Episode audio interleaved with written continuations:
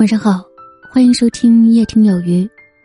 今天分享给大家一些看穿别人心里的小技巧，赶快收藏起来吧。一个追你很久的人突然不联系你了，要么是手机没电了，要么就是追不动了。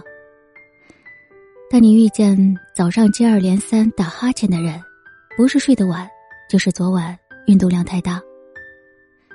一见面，对方。就不敢看你，要么是喜欢你，要么是欠你钱。递剪刀的时候，刀尖朝向自己的人，往往心地善良、细心大方。一般来说，只有小孩子说话才会毫无顾忌，而大人说话往往都是有所顾忌。喜欢静静坐在角落里的人，不是内心缺乏安全感。就是不太想被别人注意到。情商高的人，往往善于向下兼容。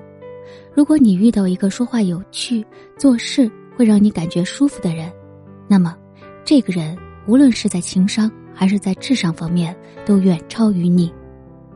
喜欢友善评论的人，内心都比较善良，从来不会主动攻击别人。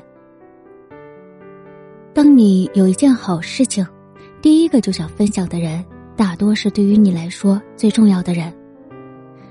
谈判桌上，最先开口说话的人，要么是领导，要么是业务能力强的人。